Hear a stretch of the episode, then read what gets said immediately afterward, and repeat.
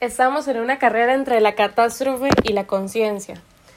Bueno, mientras acomodo mi cuarto, como usualmente hago, siempre me pongo a hacer algo mientras hago, los podcasts. Siento que hablo más relajada, hablo como para mí y pues bueno, al final es más interactivo. Este, estaba viendo esa serie de Billions que bueno, a mí me fascina y yo soy una necia publicando de Billions, pero es que yo amo esa serie, de verdad me identifico con, con los personajes que son muy fuertes de carácter, me encanta esa energía y todo, ¿verdad? Bueno, si me escucho lejos, bueno, ya saben que estoy acomodando y todo el resto. A veces, no a veces, yo siento que siempre, uno está en una lucha entre hacer lo que se debe hacer por más mínimo, por más tonto, por más básico que uno crea que es la acción, repercute con mucha fuerza en nuestros, nuestros resultados, nuestro estado mental. Y, y esa frase me dio claridad. O sea, yo siento que a veces hay que ponerle nombre a las cosas para poder quitarles el miedo. Uno le teme a lo que no sabe, a lo que no conoce. Cuando usted le da un nombre a ese temor, hay una mejor forma de manejarlo, ¿verdad? Ok, esa frase que dice, estamos entre, en una carrera entre la catástrofe y la conciencia, le dio nombre a mi miedo. Les voy a contar mi parte personal para, para explicarme el, el sentido que tuvo para mí. Y es que estoy, me estoy preparando para una competencia de, pues, fitness, ¿verdad? De, de físico-culturismo, en este caso mi categoría es wellness. Y y es mi primera vez, en realidad estoy experimentando con esto porque aunque iba a entrenar y todo el resto de cosas, el nivel de exigencia pasa a ser cuatro o cinco veces más. Entonces esto es un cambio muy drástico y todavía estoy aprendiendo. Si no me escuchan casi respirar es que me estoy ahogando, literal. Vengo de recuperarme una gripe y, y se me da el aire. bueno, el caso es que cuando uno aprende o empieza con un proceso, es muy normal que uno tenga caídas y uno se tropiece y uno hasta que va aprendiendo cómo funciona, pues uno va agarrándole el ritmo, ¿verdad? Este, me pasaba que hace mucho tiempo, cuando yo estaba más chiquilla, cuando me daba ansiedad, yo comía mucho, comía mucho y era mi forma como de, pues, pues, relajarme, diría yo, pero era, era mi forma de contrarrestar esa ansiedad gracias a Dios yo superé esa parte. Este, y después empecé con, con, con un proceso de definición, perder grasa, por lo que eso requería bajar las calorías, es decir, comer menos y, y pues así fui, lo empecé muy bien. Cuando ya estaba empezando a marcar, estaba muy contenta, decidí com empezar a competir. Entonces empieza mi proceso de un año, todavía estoy en el proceso, empieza mi proceso de un año de preparar mi cuerpo para, para ese nivel de, de competencia, muy emocionada, pero sí estaba consciente que iba a requerir un sacrificio muy grande, que es el tema de ser disciplinado con las comidas, el sueño, el agua, este, las, las, los entrenamientos muy fuertes. Y tengo una entrenadora genial y, y le agradezco mucho todo porque ella me ha impulsado y me, me jala el mecate cuando tiene que hacerlo. Pero bueno, el tema es que como estaba diciendo antes, uno, uno, uno aprende tropezando y, y a veces eh, yo llevaba todo el entrenamiento bien y todo, y empecé un momento a, a relacionar todos mis problemas en uno solo y me estanqué por un momento, o sea, de verdad, aunque seguía haciendo lo que tenía que hacer y todo, empezaba a incumplir un poco con las comidas, empezaba a hacer un poco de chismil que no tenía que hacer, no quería hacer algunos entrenamientos, no quería dormir, no estaba cumpliendo como debía ser, en un mínimo, en realidad cumpliendo en un mínimo, y eso sí no funciona. Iba, iba a ser una, una presentación muy mediocre de mi parte si iba a cumplir así todo el asunto. Y, y el tema era no tanto que no quería o no podía hacer las cosas bien, el pensar, ay, ya lo arruiné a ese punto, ¿para qué me voy a esforzar más? O sea, en realidad solo estaba terminando por cumplir esto. Pero después me quedé pensando y, o sea, es, es, es, es ese temor de que si ya lo arruiné, ¿para qué voy a seguir haciéndolo? Me explico, ¿para qué? Y, y, y uno quiere dejar de hacer las cosas. ya no ve la misma motivación porque cree que uno ya la arruinó.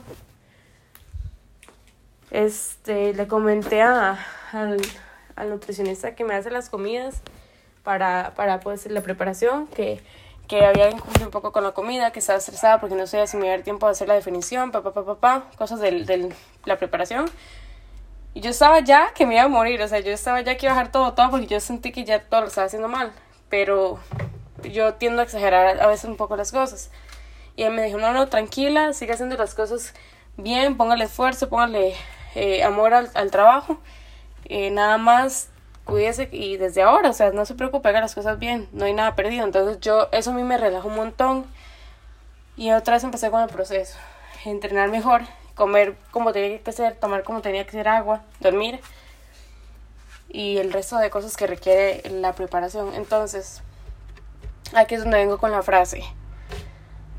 Estamos en una carrera entre la catástrofe y la conciencia. ¿Qué es eso? La, la catástrofe es esa voz que está persiguiéndolo a uno, diciendo, no, no, no, ya la, ya la volaste, ya no soy gas, este, no tienes el nivel de capacidad, no tienes lo que se requiere, mejor haga lo mínimo porque ese, o sea, esos pequeños cambios no van a hacer gran cosa. Mentira, me explico, todo son mentira. Esa voz debe existir porque forja nuestro carácter. O sea, es, es, es, es algo que no se va a quitar, siempre va a estar, siempre nos va a estar diciendo, inclusive en los entrenamientos también me pasa que a veces me echo morir muy rápido. No, me ha pasado muy pocas veces, si les soy honesta, pero no, no, es mentira, siempre pasa, pero es un juego entre la conciencia y la catástrofe. ¿Qué es lo que dice la catástrofe? Ya no aguantas una serie más, te estás reventando, se le fue el aire, papá, pa, ese, ese montón de, o sea, es complicado, de verdad que es complicado lidiar con esa voz, porque es ahí donde usted se tiene que agarrar los pantalones con fuerza y, bla, demostrarle que usted puede hacerlo, es, es, es un juego mental totalmente, o sea, siempre va a estar y siempre va a suceder. Y ayer cuando estaba entrenando, este, esa voz era muy fuerte, era muy recurrente y me hablaba y me decía y bla, y yo entrenando y yo sentía que me moría, pero andaba con un coraje muy fuerte, entonces yo hacía todo por coraje, yo no me daba la gana hacerle caso a esa voz y, y es donde usted, es donde empieza, entra la conciencia contra la, contra la, contra la catástrofe, porque sí, la, la catástrofe tiene fuerza tiene mucha fuerza y sabe lo que hace. Pero cuando usted tiene conciencia y sabe que esa voz lo único que está es para... Usted lo puede tomar para dos cosas. Decirme la verdad, usted puede aceptar eso como una verdad, lo que le dice, o forjar su carácter. Yo lo veo como un impulso para forjar el carácter. Creo que es necesaria esa voz para forjar el carácter y, y, y que uno sepa cómo manejar la mente en momentos muy tensos. Entonces, es esa frase le dio nombre al temor que yo tenía.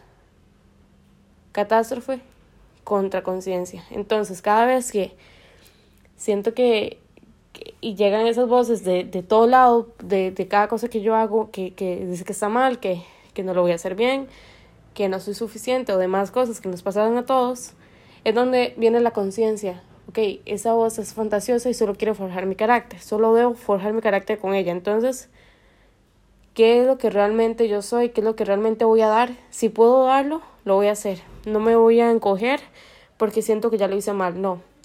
Si lo que quede, en mi caso, lo que quede de preparación, voy a hacerlo lo mejor posible. En realidad voy muy bien en el proceso. Como digo, a veces tiendo a exagerar las cosas y la caída mía no fue, no fue tan grande. O sea, igual, como les digo, continúo haciendo las cosas bien en un mínimo. Pero ahora ya me recuperé en todas y ya voy con toda la fuerza porque Estoy consciente de que, de que es, es, está en mis manos escoger la conciencia o, la catástrofe. Alguna va a ser la guía y uno tiene que prestar atención a la que realmente sirve, porque la catástrofe siempre va a haber todo perdido y la conciencia es más racional. Entonces, sin importar qué pase, es dar lo mejor de uno, por más pequeña que sea la cosita que se te va a hacer cada responsabilidad, se cumple. Porque una pirámide está hecha a base de pequeñas piedras. Es, es, cada, cada piedrita es un, es un, ¿cómo se dice? Un fundamento, ¿cómo se dice? Cuando, pues la estructura que base de la, de la pirámide y demás. O sea, somos somos hechos a bases. De hecho, hay otra frase de Williams que me gusta mucho que dice, tipo, ¿cómo se mide a un hombre?